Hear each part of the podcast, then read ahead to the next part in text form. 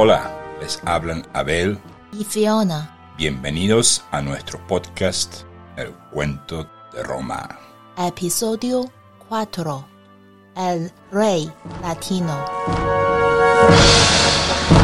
Buenas noches chicos. Esta es la segunda semana de, de la nueva versión de este podcast. La semana pasada grabamos episodios 1, 2 y 3. Eh, estoy empezando episodio 4, episodio 5 en una hora, una hora y media, dependiendo de cuánto de largo este episodio será. Y luego episodio 6 este sábado.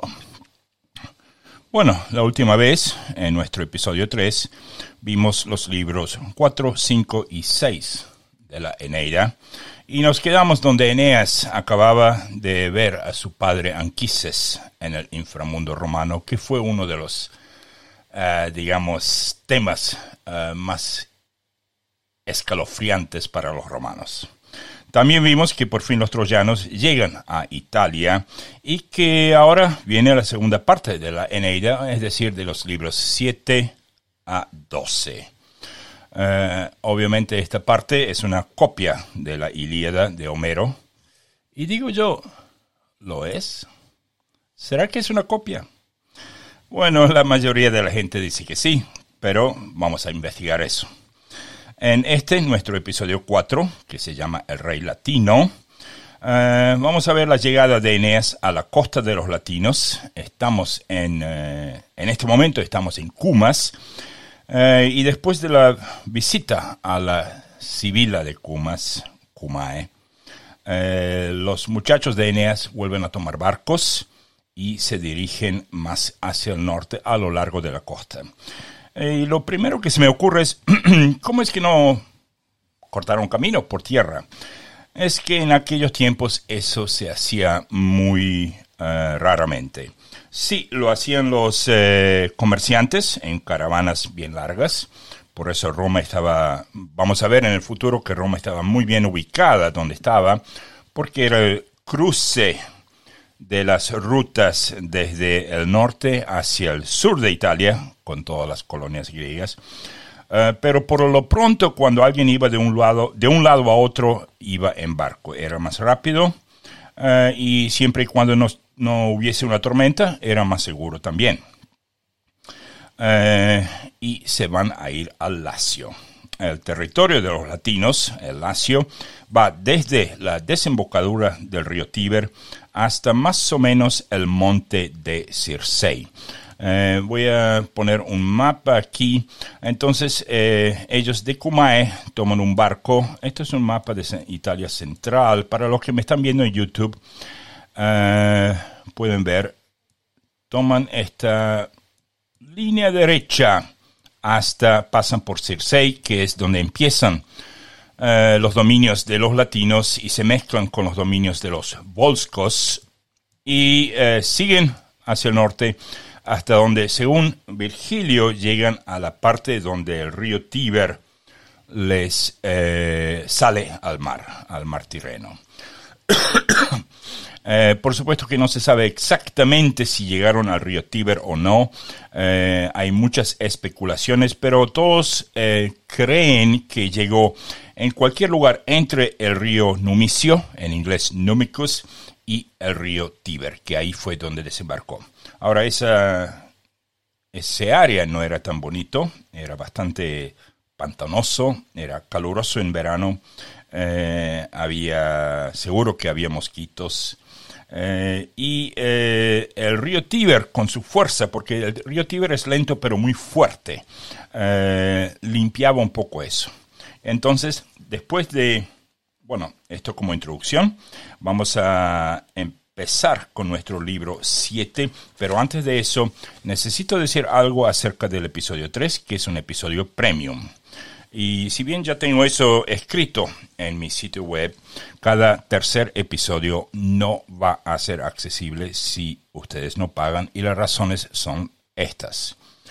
Eh, yo el 13 de diciembre pasado dejé de trabajar en mi trabajo diario para dedicarme únicamente a esto. Yo considero que si uno no es feliz y si uno no ama lo que hace, pues no vale la pena hacerlo. Eh, así que me dedico a esto solamente. Obviamente, eso significa que ahora el cuento de Roma es mi único ingreso, eh, fuente de ingresos.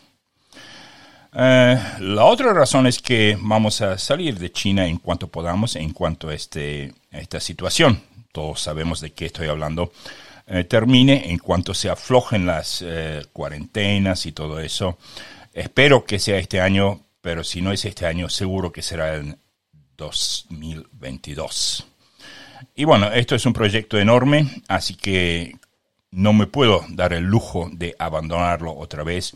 Yo antes hacía un episodio por semana, por un año hice, me agoté, me quemé. Eh, y después hacía dos, tres episodios al mes si andaba bien. Si no, eh, yo me acuerdo de los centenares de mensajes que me decían, ¿y cuándo sale el episodio siguiente? Y no quiero vivir, no quiero pasar por eso, no quiero volver a tener que abandonar el podcast. Así que hago eso nada más. Y por supuesto con el planeo de equipo de música nuevo, de no tener que limpiar. Eh, la semana pasada hice tres episodios levemente, es decir, sin complicaciones. Tres episodios es muy posible. A lo mejor en el futuro hasta seguimos cuatro. Pero, como digo, hay que pagar cada tercer episodio. Creo que me merezco tanto así. Es como un cantante que pone canciones en Patreon y dice, bueno, pongo dos canciones por semana y para aquellos que paguen pongo una canción extra. Eso sucede también con diarios, eso sucede también con aquellos autores que no son famosos y que escriben y publican lo que escriben en eh, Patreon o en otros lugares. Y bueno, yo lo hago también. Así que esto es muy simple, quiero aclararlo una vez más porque si tuve una, no digamos queja, sino eh, a lo mejor la gente no entiende de que eso no es eh, libre de cargo. Sí, me gusta, pero de algo tenemos que vivir. Bueno, ahora sí, vamos al libro 7 y antes de ir al libro 7, vamos a ver un poco los personajes de, que se nos aparecen en esta parte, esta segunda parte del de la Eneida. Antes que nada, quiero darle un saludo a Jesús Ángel, que me ha saludado por Discord. A ver quién más aquí. Eh, mi esposa, ahí me manda un saludo. También me manda un yayo en chino, como diciendo fuerza. Eh, bueno, gracias a todos. Y ahora sí, vamos a eh, los personajes. Obviamente el personaje de este episodio es el rey latino hijo de un tal Fauno y Marica. No sé si sería, será Marica o Marica, eh, pero sí sé que Fauno tenía la apariencia de mitad humano y mitad piernas de cabra. Es decir, tenía las, las uñas, los pies e incluso la cola de cabra y hasta tenía cuernos de cabra y en la mitología griega eso equivalía al dios Pan. Eh, bueno, latino, en, algunos, en algunas eh, obras aparece como Lavinio, fue un rey de los latinos. Recibió al ejército de troyanos exiliados de Eneas y les ofreció la oportunidad de, reorganizar su vida en el Lacio. Su esposa Amata, eh, que deseaba que su hija Lavinia estuviera comprometida con Turno, rey de los Rutulios, se puso en contra de eso y en consecuencia eh, Turno termina declarando la guerra a Eneas y según, según mis fuentes murió dos semanas después del conflicto. Ah, dos semanas. Así que es posible que todo eso haya, digamos, en la mente de Virgilio haya sucedido en un en el transcurso de dos semanas. Bueno, vamos a ver. El siguiente personaje, Ascanio, hijo de Eneas, fundió fundó posteriormente Alba Longa y, y será el primero de una larga serie de reyes que nos van a llevar a Rómulo y Remo, los fundadores de Roma. Ahora, por supuesto que esta parte de la Eneida eh, es, a medida que avanzamos, se pone más y más incompatible con la mitología griega, es decir, con todo lo que pasa entre los guerreros que salen después de la guerra de Troya, los que vuelven y algunos vuelven a Italia, como por ejemplo Diomedes, que eso lo vamos a ver en nuestro episodio 5.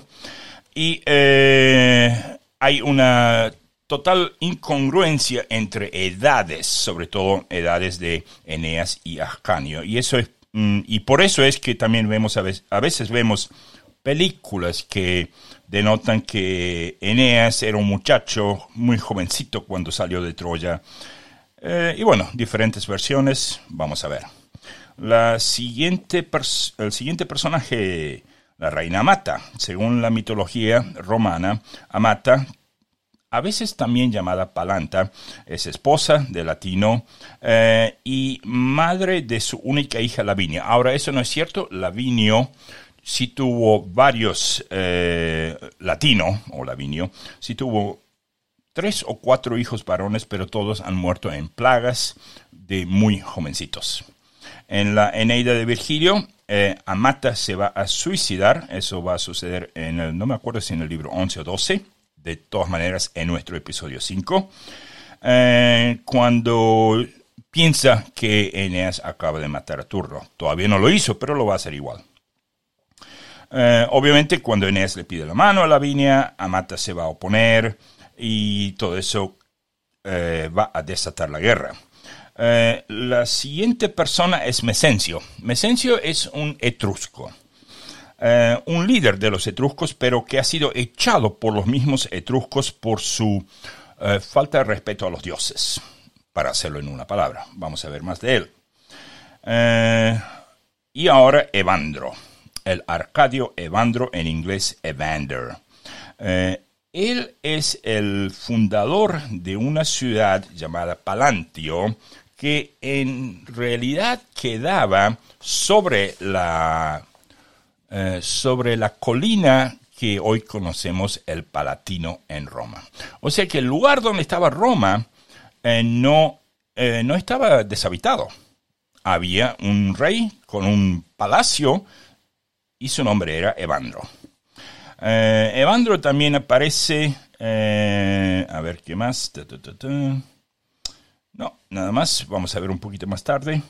Ajá, dice que Amata, cuando cree que Turno se había caído en batalla, se ahorca. Ese suicidio también es mencionado en el canto 12, eh, no, 17 del, atención esto, del purgatorio de la Divina Comedia de Dante Alighieri. Y ahí me, me empiezo a dar cuenta que Dante Alighieri eh, básicamente reescribió toda la Eneida y a lo mejor varias obras más de italianos de, de antaño eh, y los vuelve a poner en, muy al estilo suyo eh, en su obra, La Divina Comedia. El siguiente personaje es Lavinia, la princesa y la doncella en este caso. Y aquí fíjense que ella aparece en la obra de Virgilio once veces. Y ni una sola vez dice una sola palabra. Según Tito Livio, Lavina se convirtió en una mujer muy fuerte, eh, digo, de voluntad o de poder político, como quiera que lo entienda, eh, después de la muerte de eh, Eneas, o sea, cuando ella se quedó viuda, y rigió con la familia con una con un puño de hierro hasta que su hijo creció. Ahora, ese hijo, estamos hablando de un hijo Silvio, tengo una ficha que vamos a discutir en nuestro, mm, yo diría nuestro próximo episodio, que son los hijos de Eneas, eh, donde, y vamos a debatir un poco quién era hijo de quién. Ascanio era realmente hijo de Creusa o era hijo de eh, de Lavinia. Eh, Silvio, que sabemos que es el que sigue, ¿será hijo de Ascanio o será un mitad hermano de Ascanio? Eh, así que bueno, eso sí lo vamos a ver en nuestro episodio 5. Nuestro siguiente personaje, el rey Turno, según la Eneida. Turno es hijo de un de Dauno y otra ninfa, Benilia. Y también es hermano de la ninfa Juturna. Ah, que bueno, su mamá, una ninfa, su hermana, otra ninfa. Eh, obviamente Turno es el antagonista en toda la obra. Eh, ahora sí, vamos a la a Marica, la madre del rey latino. O sea, la, no era esposa de Fauno, sino que Fauno mm, pues hizo a Latino con ella. En la mitología romana, Marica también es otra ninfa y la madre de Latino. Latino fue engendrado por Fauno, a quien también se refería ocasionalmente como el hijo de Marica. Eh, hay un bosque sagrado hoy en día cerca de lo que era la colonia de Miturnae, eh, que ese bosque está consagrado a Marica. Eh, también hay un lago cercano que recibe su nombre, el lago Marica, y varios autores romanos modernos afirman que ella era una forma, o sea, que en la, que en la antigüedad ella era una forma de la eh, de la diosa Diana o de, la diosa Venus. Bueno, el siguiente personaje no es un personaje, es un es la profecía. Veamos a ver.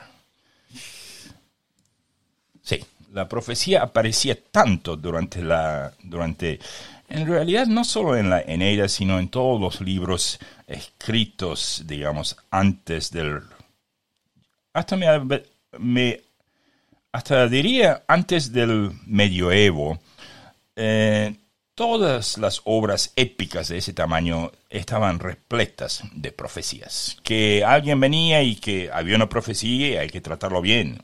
Y aparecía otro y había una profecía y hay que darle la hija a él y así. Bueno, no es un personaje, pero está por todos lados. Y, a ver, y la última persona... Eh, sí, a ver, uno, dos, sí. La última persona que quiero introducir hoy es Evandro. Evandro es, en la mitología romana, rey de los Arcadios, pueblo asentado en el Lacio. O sea, él está donde hoy está Roma. Y no se olviden que donde eh, Eneas desembarca es donde, calculo yo, sería cerca de Ostia. Y por supuesto es uh, Probablemente hoy es media hora de andar en auto, pero en aquel entonces era, era un trecho, no era algo demasiado cercano. Eh, es hijo de Mercurio, un dios, y de Carmenta, otra ninfa, una ninfa itálica, y es padre de un muchacho llamado Palante. De Palante vamos a oír mucho. Es también padre de otra hija llamada Roma, así es, una, princesa Roma, y Dina, o según algunas fuentes, Dauna. De Carmenta vamos a tener un episodio especialmente dedicado a ella en un futuro no tan lejano, porque estoy quebrando el cuento de Roma en hilos. Así que el episodio 201, y ya van a saber por qué, eh, sí, nos faltan dos meses más o menos para llegar ahí. Eh, el episodio 201 precisamente se llama Carmenta, la diosa del parto. Bueno, volviendo al tema de Evandro, de acuerdo a la tradición mítica, Evandro condujo a su pueblo desde Grecia al Lacio, donde edificó una ciudad llamada Palanteo, que estaba situada sobre una de las colinas que hoy conocemos como Palatino. Él también trajo a Italia el Panteón Olímpico, las leyes griegas y el alfabeto griego y también instituyó las fiestas de las Lupercales. O sea que cuando Eneas llega, las Lupercales ya existían. ¿Cuánto antes de Eneas llegó él a Italia? No sé, pero tampoco fue demasiado antes, porque si hubiese sido mucho, mucho antes, eh, no sería Evandro, sino sería un hijo del que trajo eso de Grecia. Calculo yo 10 o 15 años antes. Eh, recuerden que estamos a los finales de la edad de bronce. Voy a darles una, mostrarles una ficha en un momento eh, de la caída de la edad de bronce. Bueno, algo más.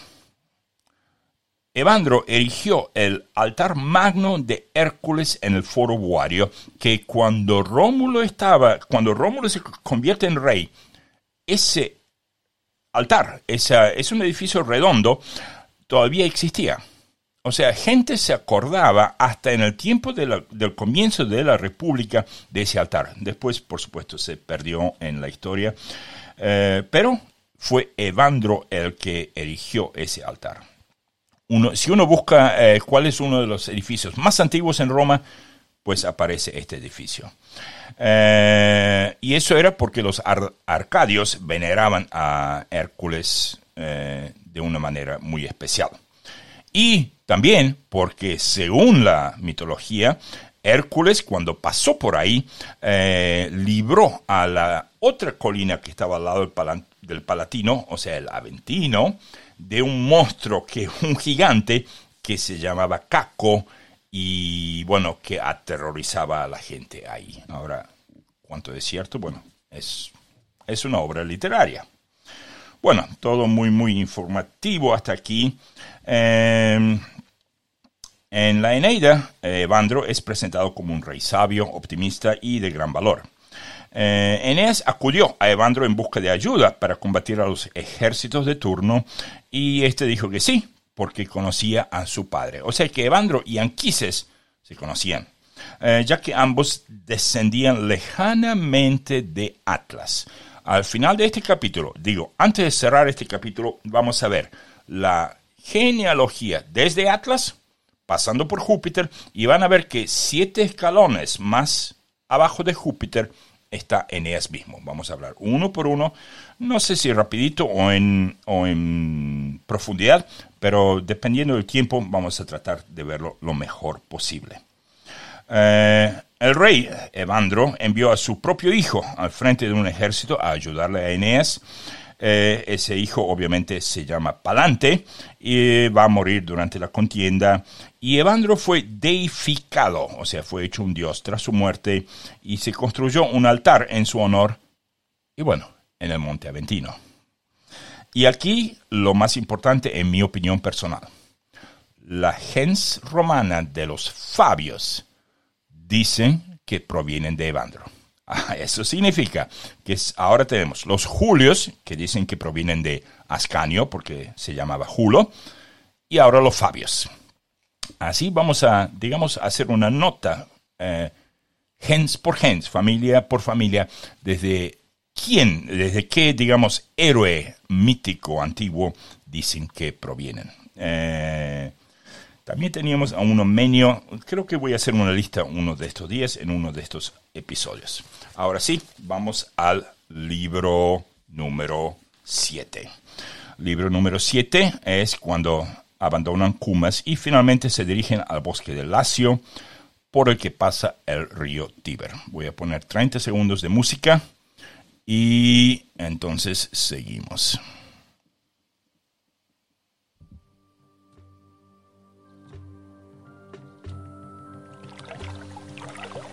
Eh, viven en esas tierras latino, esposo de Amata, ambos son padres de Lavinia, que está comprometida con Turno.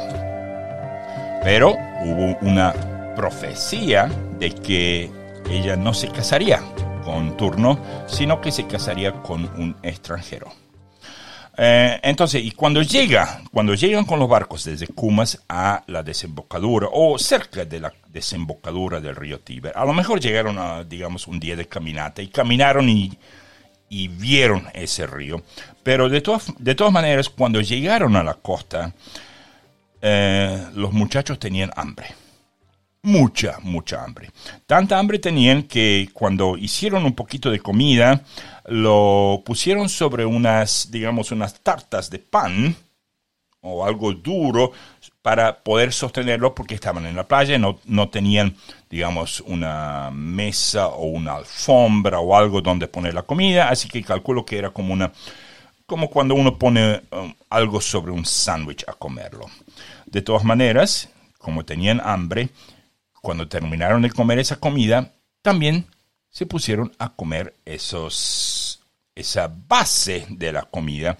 Y ahí es donde se eh, eh, donde Eneas se recuerda de que eso se había predicho y que cuando sucediera eso llegaría el fin de la búsqueda. O sea que ahí supieron que, bueno, ahí estamos, este es nuestro lugar. Y bueno, eh, para aquellos que, para que no se pongan a buscar, ¿y quién predijo eso? ¿Quién predijo eso? Eso estaba en el libro 3 de la Eneida, y era cuando él, bueno, el libro 3 es como él le cuenta a Dido de sus desventuras, libro 2 y 3, y en la, llegan a unas islas llamadas las estrófades, donde unas arpías le están echando cosas, eh, y una de las arpías eh, le predice que van a tener tanta hambre que hasta van a comer las mesas. Obviamente las mesas termina refiriéndose a la base, o sea, al objeto donde pusieron la comida en sí. Bueno, terminó bien porque el objeto era eh, se podía comer, no era, no lo pusieron sobre una bandeja de metal. Bueno, eh, cuando se enteran de que están en cercanías de, eh, del rey latino, Eneas decide enviar a 100 emisarios a la corte del rey y los recibe. Eh, el nombre de Eneas ya le era, eh, si no conocido, era como el rey latino sintió que ese era el extranjero que llegaría con quien su hija Lavinia se casaría. Y aquí tenemos un hombre llamado Ilioneo, uno de los eh, otros personajes que viajó con Eneas, le pide al rey latino un poco de tierra para que se puedan donde se puedan asentar los troyanos. Latino reconoce eh, dentro de su imaginación al yerno prometido y le pregunta a Ilineo, a los hombres estos, habían traído regalos, un montón de regalos eh, desde Troya, y le pregunta por qué no vino Eneas y que, bueno, que él está esperándolo que vayan por Eneas y que él lo quiere ver porque existió una profecía de la hija y de todo eso. Mientras tanto, Juno, con la intención de causar una guerra que perjudique a los troyanos, envía a Alecto. Ajá, Alecto es otra divinidad que se nos aparece, no la listé en los personajes porque no es tan importante, pero envía a Alecto para que siembre la discordia. Ahora, Alecto es una de las tres tal llamadas erinias. Son tres, eh, no sé si son hermanas, pero son tres muchachas que se encargan eh, de la gente que hace mal. Y bueno, eh, una se llama Alecto, la segunda se llama Tisífone y la tercera Megera o Meguera, dependiendo si lo quieres con pronunciación inglesa o española. Alecto, Tisífone y Meguera, las tres iriñas, o sea, las tres. Alecto era la llamada la implacable y se encargaba de delitos morales que la gente hacía. Tisífone era la vengadora y se encargaba de vengar asesinatos. Y Meguera era la celosa y obviamente se pueden imaginar de qué se encargaba ella. Eh, Alecto se castiga delitos morales eh, tales como la ira, la soberbia, pero se difiere de la diosa Némesis en el sentido de que Némesis eh, también castiga delitos morales, pero solamente aquellos hechos contra dioses, o sea, contra dioses mitológicos, obviamente. Tanto Alecto como Tisífone como Megera son hijas de Gaia y Urano. Ahora, si son mellizas, eh, según la mitología, son hermanas, pero aquí, eh, como una nota de al lado, puse que eh, Urano, ok, Urano fue castrado por otro dios llamado Crono. Y de la semilla, cuando salió, Gaia quedó embarazada y tuvo a esas tres bonitas muchachas. De todas formas, eh, Alecto es muchas veces representada con un vestido negro, con alas negras, de, forma de un eh, murciélago, alas, al estilo murciélago. Y bueno, le pide a Alecto a que, eh, junto con sus serpientes, que inyecte furias en Amata y en Turno. Alecto, sin pensarlo, ni dos por tres, le inyecta las furias en la mata y ésta se enfrenta con su esposo para que no le dé la mano de la viña a Eneas, sino a Turno. Al ver que el viejo latino no cambia de parecer, Amata eh, le dice a sus doncellas, a sus eh, amigas en su castillo, que escondan a la viña y la esconden en un bosque. Después, Alecto también se va a Ardea, calculo volando. Eh, Ardea era la capital del reino turno. Y a ver si pongo, a ver si veo qué tan lejos era Ardea.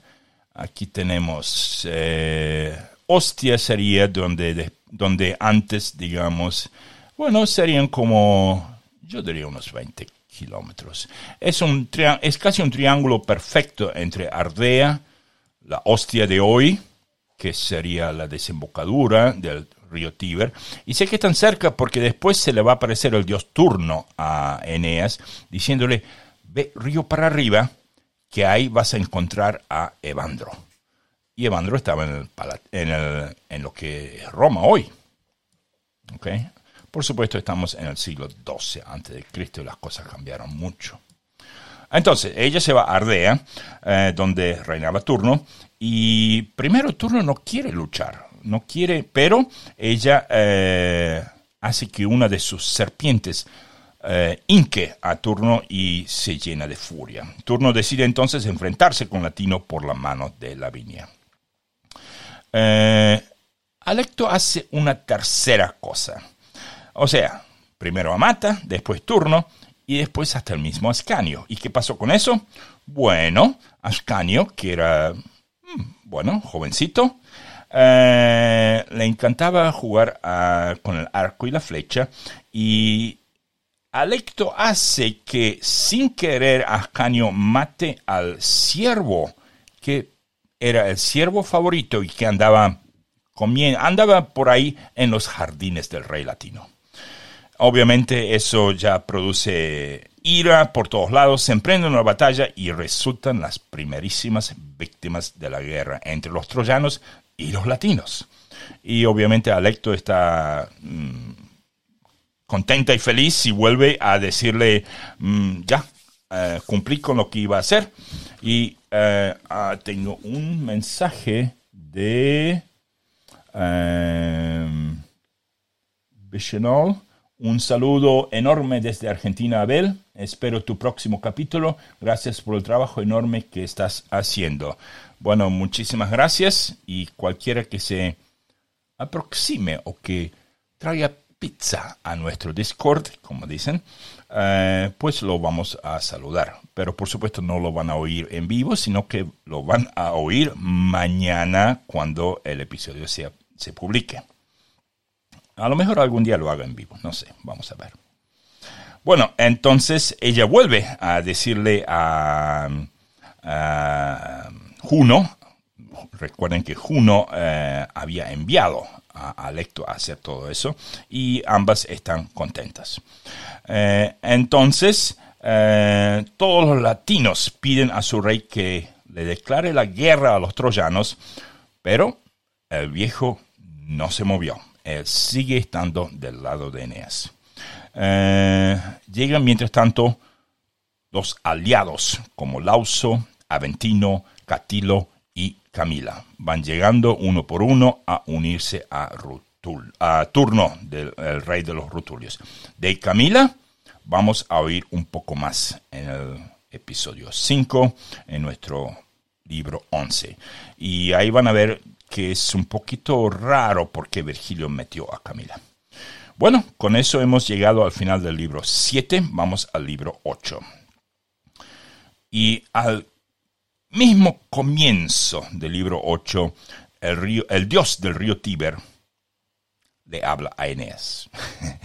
El libro dice el río Tíber le habla a Eneas. Ahora, por supuesto, sería una divinidad, porque recuerden que los romanos le ponían dioses a, a todo. El dios del río Tíber habla a Eneas y le recomienda que busque una alianza. Ah, claro, porque Turno estaba recibiendo alianzas por todos lados. Y dice que los palanteos, uh, cuya ciudad podría llegar, a cuya ciudad podría llegar precisamente siguiendo el curso de su río, o sea, del río de él.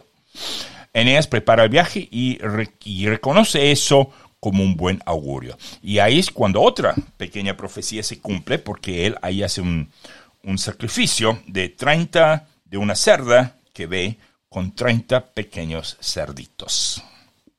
Bueno, a creerlo o a no creerlo. Acompañado por Acates, uno de sus mejores amigos, Eneas llega a la ciudad, o sea, llegan siguiendo el Tíber al lugar de la futura Roma. Por supuesto, Eneas no sabe eso. Y llegan justo cuando el rey Evandro y su hijo Palante están ofreciendo sacrificios a Hércules. Recuerden que ellos hicieron hasta un templo en lo que es Foro Boario, o sea que Hércules era mm, lo más importante para ellos. Y ellos le piden al rey establecer una alianza para hacerle frente a los rútulos y obviamente a los latinos que querían guerra.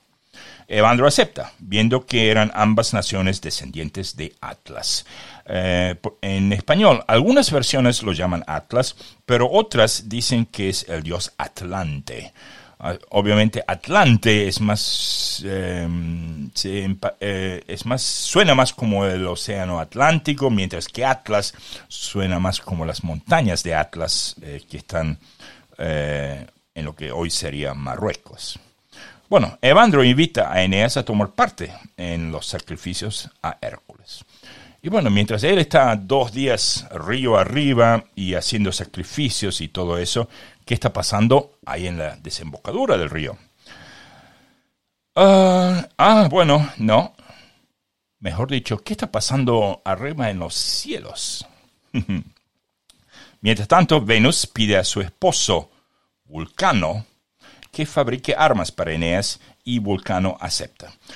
Eh, y aquí necesito destacar una cosa. Si bien Venus y Vulcano eran marido y mujer, eh, Virgilio escribió aquí de una de la relación carnal que tenían, a pesar de ser dioses, y lo describió en un tanto en, como en palabras bastante calentitas y fue algo que Virgilio después se arrepintió.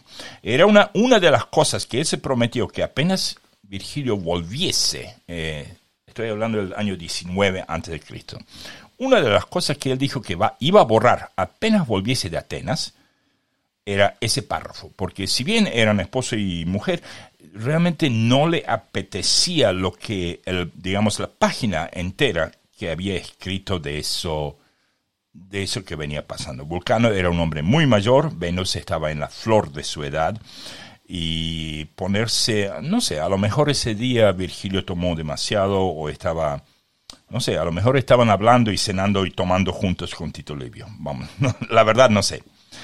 Eh, de todas maneras, Vulcano se va a su isla volcánica y junto con sus cíclopes, eso suena como eh, el Señor de los Anillos, junto con los orcs, eh, se pone a, crear un escudo. Entonces, Venus avisa a su hijo que le llegará un escudo divino. Y luego Evandro envía a Eneas con su hijo Palante a buscar más alianzas. Pero, y la pregunta es, ¿a dónde uno va a buscar alianzas? La respuesta es, los etruscos. Eh, al parecer ya desde ese entonces los etruscos iban que a veces eran amigos, a veces eran enemigos, eh, a veces había treguas, a veces había guerra, y ya estaban ahí. Obviamente que los etruscos eran mucho, mucho más fuertes, eh, pero de todas maneras Eneas busca aliados, junto a Palante busca aliados entre los etruscos. Eh, y bueno, mientras están buscando aliados, y antes de salir, el rey Evandro le dice a Eneas que lo cuide a Palante, porque es un muchacho más joven y no tiene tanta batalla. Y le dijo una frase que tiene un presagio de que algo trágico iba a suceder. Le dice, preferiría morir yo en vez de ver a mi hijo morir. Por favor, cuídalo. Y obviamente esto es un, como digo, es un presagio de que algo malo iba a pasar, pero también es otro par de padre e hijo, algo que meta hincapié de Virgilio al respeto entre padre e hijo, algo que seguramente Augusto le pagaba doble cada día que hacía eso. Eh, bueno, y con eso termina nuestro libro 8. Vamos a nuestro libro 9, pero no sin ver la palabra en latín antes de eso. Y eh, en nuestro último episodio tuvimos la palabra, en episodio 3, tuvimos la palabra nisi, N-I-S-I. Eh, y esto lo vamos a hacer muy simple. La palabra nisi es una preposición latina y que en español uno necesita tres palabritas juntas para formar esa preposición, porque en español no es realmente una de las clásicas 25 preposiciones del español. Significa a menos que. Así es, nisi, solamente cuatro letras en latín, significa a menos que en español. Y aquí quiero añadir una que hay una frase latina que muy a menudo se ve impresa o esculpida en relojes de sol antiguos. ¿Y por qué relojes de sol? Pues vamos a escuchar qué dice la frase. Y obviamente la frase va a contener la palabra a menos que, o sea, ni si. Y la frase va más o menos así. Horas non numero nisi serenas. Horas no cuento a menos que soleadas. Ahora lo digo en buen español, a las horas no las cuento a menos que tengan luz de sol. Horas non numero nisi serenas. Obviamente se trata de un reloj de sol y que un, reloj de sol cuando no hay sol o cuando al menos no hay sombra, el reloj de sol, digamos, no las cuenta, no funciona. Entonces nisi significa a menos que. Eso en inglés se dice unless. U-N-L e-S-S, unless. Y ahora sí, vamos a la palabra en latín de este episodio. La palabra en latín de este episodio es pulus. Así es, P-U-L-L-U-S, pulus. Y aquí tengo una frase que se van a ir acostumbrando y suena algo como esto. Como siempre, pueden discutir el significado de esa palabra en nuestro canal de Discord o en eh, nuestro sitio elcuentoderoma.com o simplemente pueden esperar hasta el episodio que viene. Ahora sí, cinco, cinco segundos de música y seguimos con nuestro libro 9.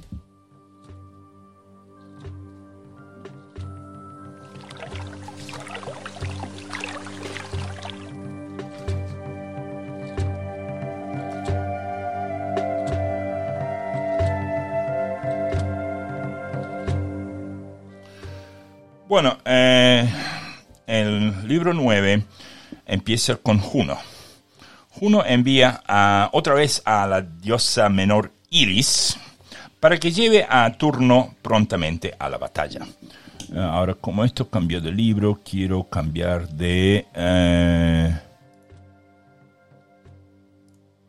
ahí está. la mensajera informa al rey de los troyanos, informa al rey de que los troyanos están sin su caudillo, que Eneas se fue río arriba hacia eh, donde está Evandro. Eh, Eneas dio una orden que mientras él no estuviese, sí, en el caso de que latinos o eh, turno, más concretamente los rutulios, ataquen, que se refugien tras la empalizada, que no salgan a pelear, que se refugien y que esperen. Eh, obviamente Turno cuando recibe las noticias de Iris intenta incendiar la fortificación, eso no le sale bien, entonces eh, ve que los barcos están ahí, o sea que la, eso significa que la, eh, que la digamos, la empalizada, o sea, el fuerte que Eneas había construido, estaba muy, muy cerquita de la costa, porque de ahí vio los barcos. Y cuando Turno no pudo incendiar la fortificación, se fue hacia los barcos, a ponerle fuego a los barcos. Y cuando, dice el libro que cuando Ops, OPS, la madre de Júpiter, eh, vio eso, ella aparta del incendio las naves troyanas y las convierte en ninfas de agua, en ninfas marinas. Obviamente uno no puede quemar a ninfas, así que Turno eh, toma ese presagio como un presagio bueno y en realidad durante toda la, digamos, toda la Eneida, desde, desde que Turno aparece en el cuento, él sigue tomando cada presagio como algo de su propia futura grandeza. Ese es el, es el feeling, ese es el sentimiento que a mí me da, que hasta que cuando la primera vez que oyó que Troya había caído, él se dijo a sí mismo, bueno, yo voy a ser el próximo Aquiles. Era, era un tanto soberbio. bueno, tú no piensas que así los troyanos, al no tener barcos, porque se han convertido en ninfas, no van a poder escapar y hace que sus tropas descansen y que se regocijen bebiendo vino. Cuando dentro de la fortificación los troyanos se dan cuenta de eso, dos muchachos jóvenes y, según el libro, muy, muy apuestos y muy amigos, eh, llamados Niso y Euríalo, los habíamos mencionado en nuestro episodio 2 y 3, piden permiso para ir en busca de Eneas. Eh, ¿Y a quién le piden permiso? A los dos hombres que Eneas puso a cargo mientras él no estuviese ahí, es decir, a Mnesteo y Ceresto. Eh, Ascanio también les promete a estos dos muchachos, Niso y Euríalo, eh, premios si es que la aventura les sale bien. O sea, que si logran pasar, porque entre la empalizada y donde estaba Eneas estaban los rutulios, así que no había forma de pasarse ni siquiera mensajes. ¿ok? Y si ellos lograban atravesar esa barrera, la barrera de Turno y sus soldados, que el premio iba a ser grande, porque eso significa que Eneas se iba a apurar a volver. Pero Eneas ya ni siquiera estaba en, digamos, en la ruta del río, porque él se fue a Etruria para campo adentro a buscar aliados junto con Palante. Y bueno, eh, entonces abren el camino, salen para allá y entre Niso y Aurelio empiezan a matar uno por uno en la oscuridad. Eh, según, según, lo, según la obra de Virgilio, Eurielo toma eh, uno de los yelmos de los rutulios y se lo pone, y cuando se lo pone el destello, digamos, el brillo de ese, eh, si bien era de noche, el brillo de ese yelmo despierta a los demás. Eh, sale corriendo, se rezaga un poco y es matado. Niso, que había salido corriendo antes que eso, se da cuenta de que su amigo, que lo acaban de matar, regresa a tratar de rescatarlo y bueno, él muere también. Eh, los rútulos le cortan las cabezas a los dos muchachos y los ponen en picas eh, bien altas como para que los troyanos lo puedan ver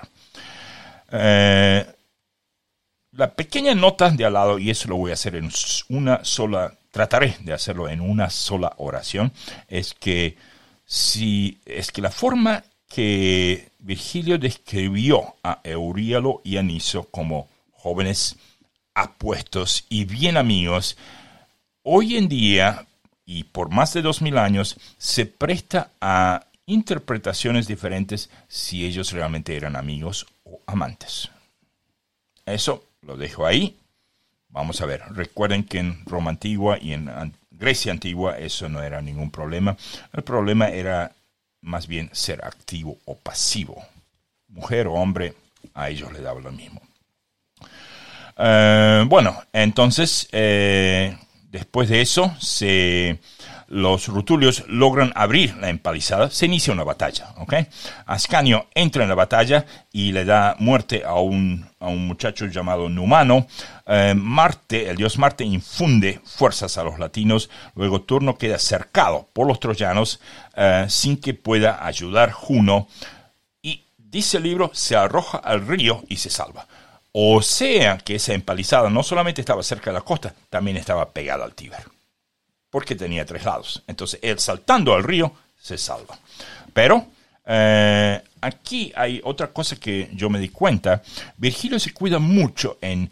Cuando están peleando, él no muestra ningún favoritismo hacia un lado o hacia el otro. O sea que aquí no hay... Eh, eh, no sé, eh, lo, como en la Segunda Guerra Mundial, los americanos y los otros, los buenos y los malos. No, Virgilio se cuida muy, muy mucho de mostrar a ambos ni buenos ni malos. Simplemente describe las batallas, obviamente en su exámetro dactílico lo hace muy bien. En latín es, creo yo, una de las mejores obras épicas, pero cuidado, nadie es bueno o malo. Y con esas peleas termina libro 9, vamos al libro 10, que es el último libro de este episodio, libro 11 y 12, más los, tres, los 13 reyes de Alba Longa queda para episodio 5. Bueno, libro 10.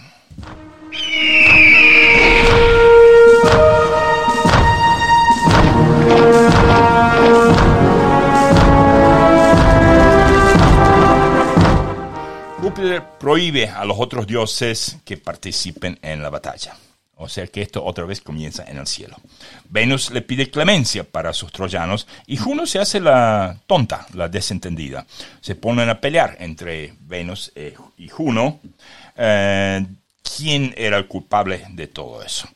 Eh, mientras tanto, en tierra firme, o sea, en agua firme, llega por mar Eneas con barcos aliados etruscos le siguen guerreros como, obviamente que los nombres aquí no importan, los voy a leer de todas maneras porque Virgilio los leyó frente a Augusto, a la hermana de Augusto, frente a la gente en el foro romano.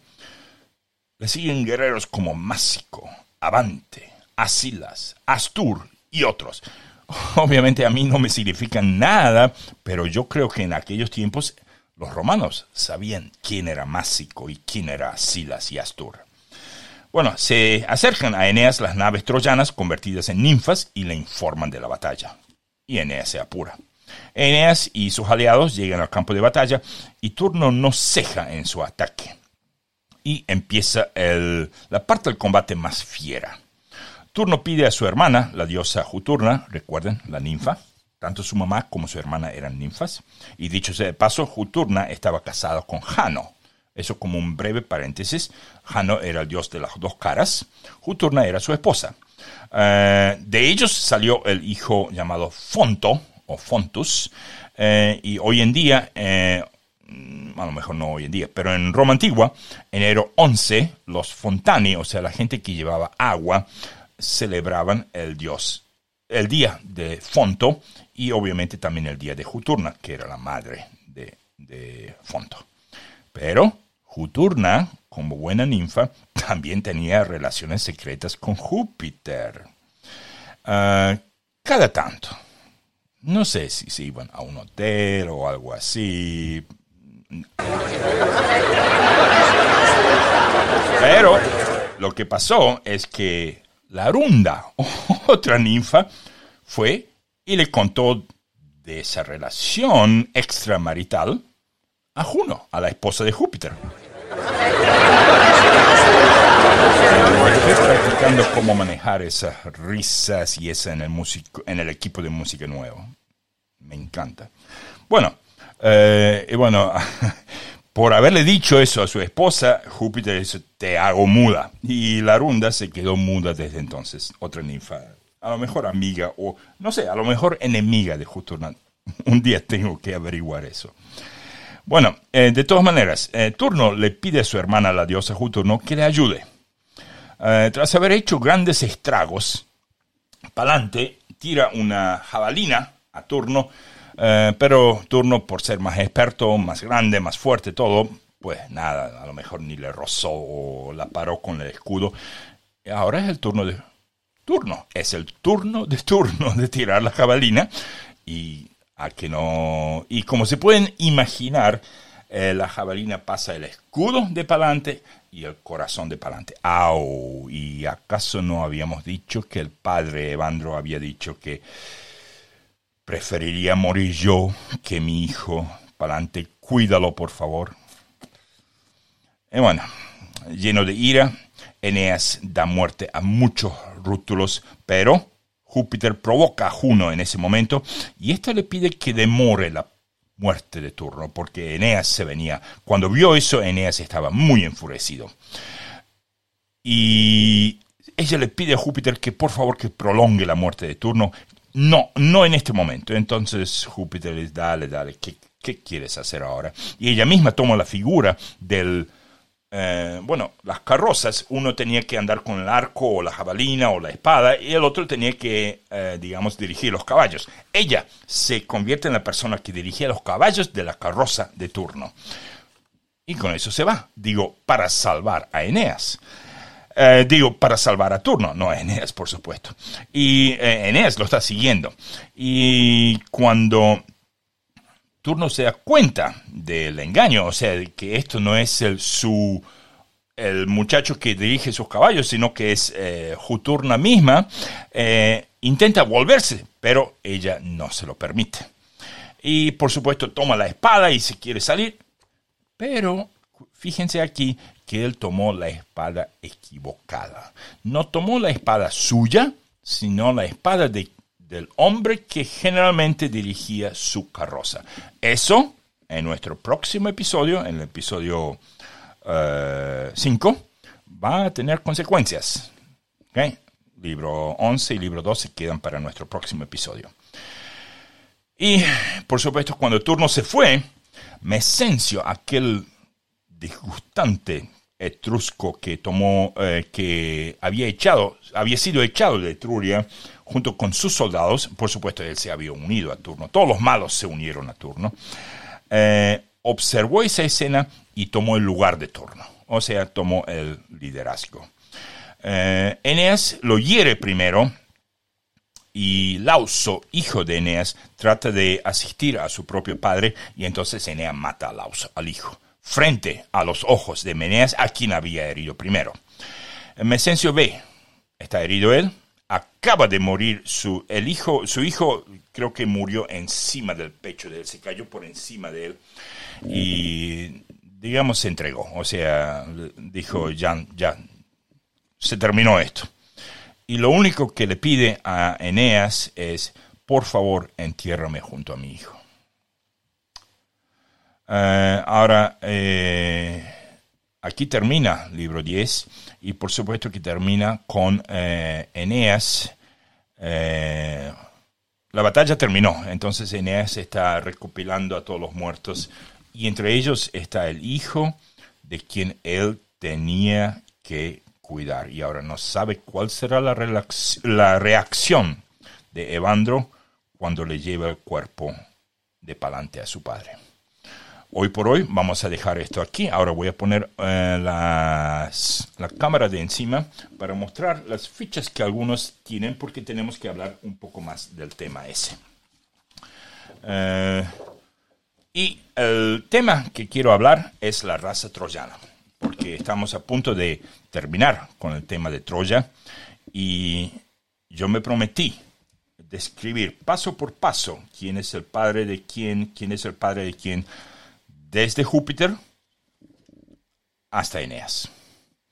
Eh, caben dos fichas, son fichas de árboles genealógicos, están en nuestro Patreon, pero si prestan atención tampoco les hacen falta.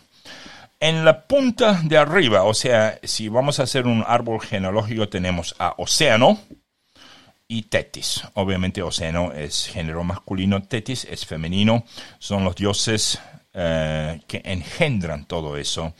Y ellos tienen a dos hijos y dos hijas. Las hijas se llaman Pleione y Idea. Así es. Una de las hijas se llama Idea. Es una ninfa.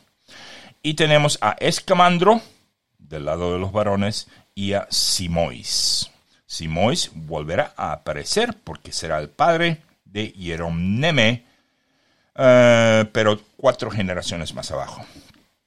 Entonces, de esos cuatro hijos, Pleione, Escamandro, Idea y Simois, Pleione es la que nos interesa aquí, porque ella junto a Atlas tienen varios hijos y, e hijas, y una de esas hijas es Electra.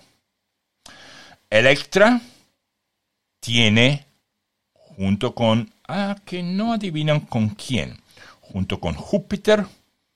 Ah, sí, Júpiter era el Don Juan del Olimpo. Él andaba, no sé, como los leones o como un gallo en un gallinero, no sé. Eh, Electra y Júpiter tienen a Dárdano. Ellos son padres de Dárdano. Mientras que Escamandro e Idea, que técnicamente serían... Ah, no, no, no, no, perdón. Idea no es hija de Océano y Tetris, es de afuera, viene de afuera. O sea que Océano y Tetris tienen a Pleione, Escamandro y Simois. Idea se casa con Escamandro, o sea que no son hermano y hermana, pido disculpas. Ellos tienen a un héroe mitológico, obviamente, llamado Teucro. Teucro tiene una, esposa, una hija llamada Batía, y esa Batía se casa con Dárdano.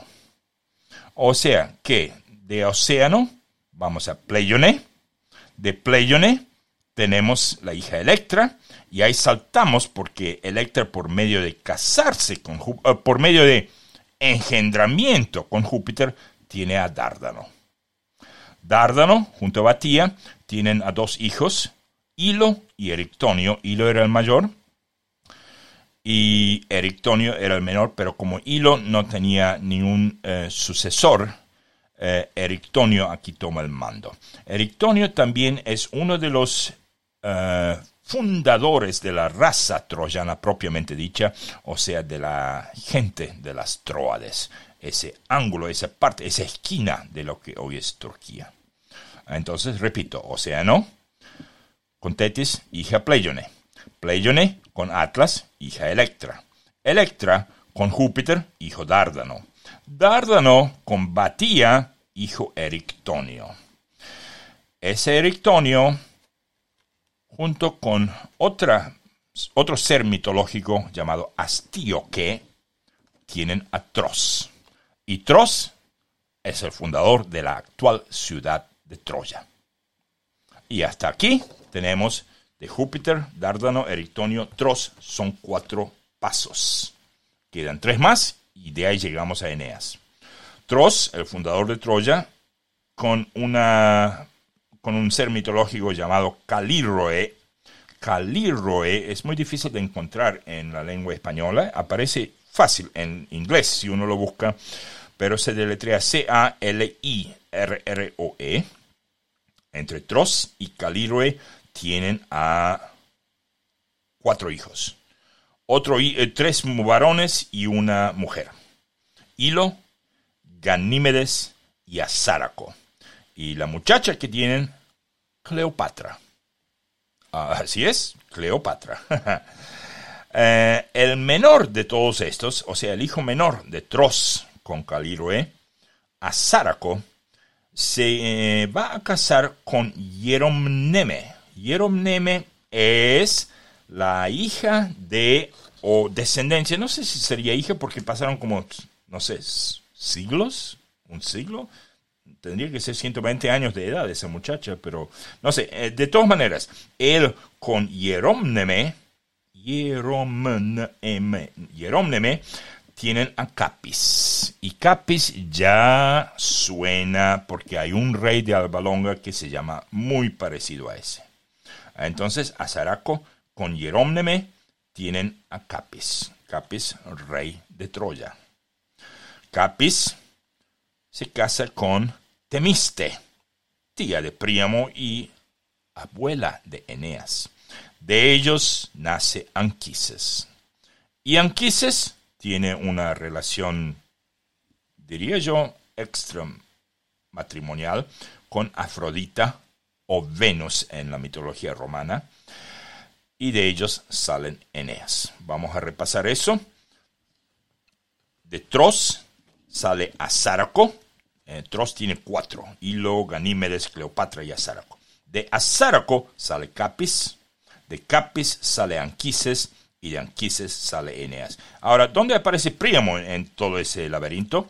Ajá, Tros, que tiene cuatro, Azáraco, Cleopatra, Ganímedes y Hilo. El del otro lado, ese Hilo, tiene a la, a ver cómo se lee eso, Laomedonte, y Laomedonte tiene a Príamo.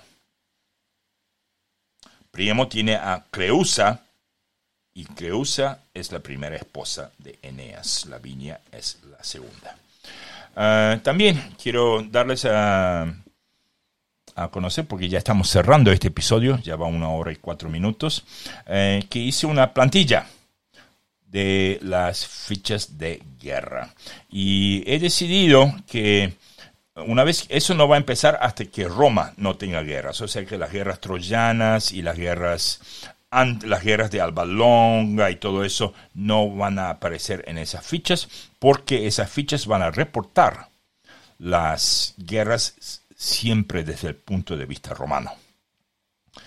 Y he decidido que hay siete tipos de resultados en las fichas de batallas, a saber, victoria histórica, victoria decisiva, victoria, batalla inconclusa, empate o punto muerto, eh, puse un signo igual, derrota, hay sangre goteando de una espada, derrota decisiva, ahí ambas espadas están sangreando bien y la sangre es más oscura, y derrota histórica, y todo el mundo sabe de alguna que otra o otra batalla histórica que Roma perdió. Pero como siempre, va a ser desde el punto de vista de Roma. Tenemos la fecha de la batalla, el lugar de la batalla. De un lado vamos a poner Roma y sus aliados. Del otro lado, los enemigos, uno o más.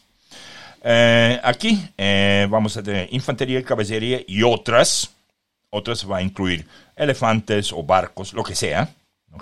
Notas abajo, el número de la batalla. En total, creo que el podcast va a tener fácilmente más de 200 fichas así. Así que bueno, eh, vayan a nuestro, a nuestro sitio, bajen esa ficha, es libre de cargo para que lo vean. Y bueno, vamos a... Esa es la forma que vamos, de la que, como vamos a hablar de episodios dedicados a batallas especiales. El yelmo que puse aquí finalmente no es nada especial, es simplemente para diferenciarlo de las otras fichas. Los laureles van a traer las fichas de árboles genealógicos. Las fichas anuales eh, simplemente tienen el año y le voy a mostrar cómo se ven esas fichas anuales. Tenemos dos en este momento. Tenemos la una ficha anual del 1176 a.C., que es cuando Eneas abandona Dido y cuando Dido se decide suicidar. Y tenemos obviamente la primera, que es 1184 a.C., que es la caída de Troya. Y hasta puse que la fecha tradicional de la caída de Troya es el 24 de abril del año 1184. Ahora, si eso es cierto o no, por supuesto que no sabemos. Eh, esto es eh, tradicional, hay que hacerlo para que la gente tenga un día para dedicarle a eso, para que la gente hable de eso. Y decir, decidieron 24 de abril. No sé, a lo mejor es el día que uno de los famosos layers o capas de Troya, porque hay como siete capas que los arqueólogos han estado investigando, fue descubierto. A lo mejor fue eso. Bueno chicos, con esto los voy a dejar primero que nada voy a poner un poco las, las outro y quiero saludar a, aquellos que nos ayudan. Jesús Ángel, Jesús Ángel Jiménez Pérez y Stavros Kalinikos. Ellos eh, pertenecen a la parte de eh, mecenas a 12 pesos por mes. Eh, laureles celestiales y muchas gracias a ambos. después tenemos entre los que aportan 6 pesos por mes. A Julián Mercado, puse a Fiona, mi esposa, y a Todd Wallin. Y laureles de honor a nuestros amigos Roberto Calderón y Aldo Gamero Carpio. Eh, gracias nuevamente a todos y nos oímos en nuestro episodio que viene, episodio 5, los 13 reyes de Alba Longa. Que Dios los bendiga.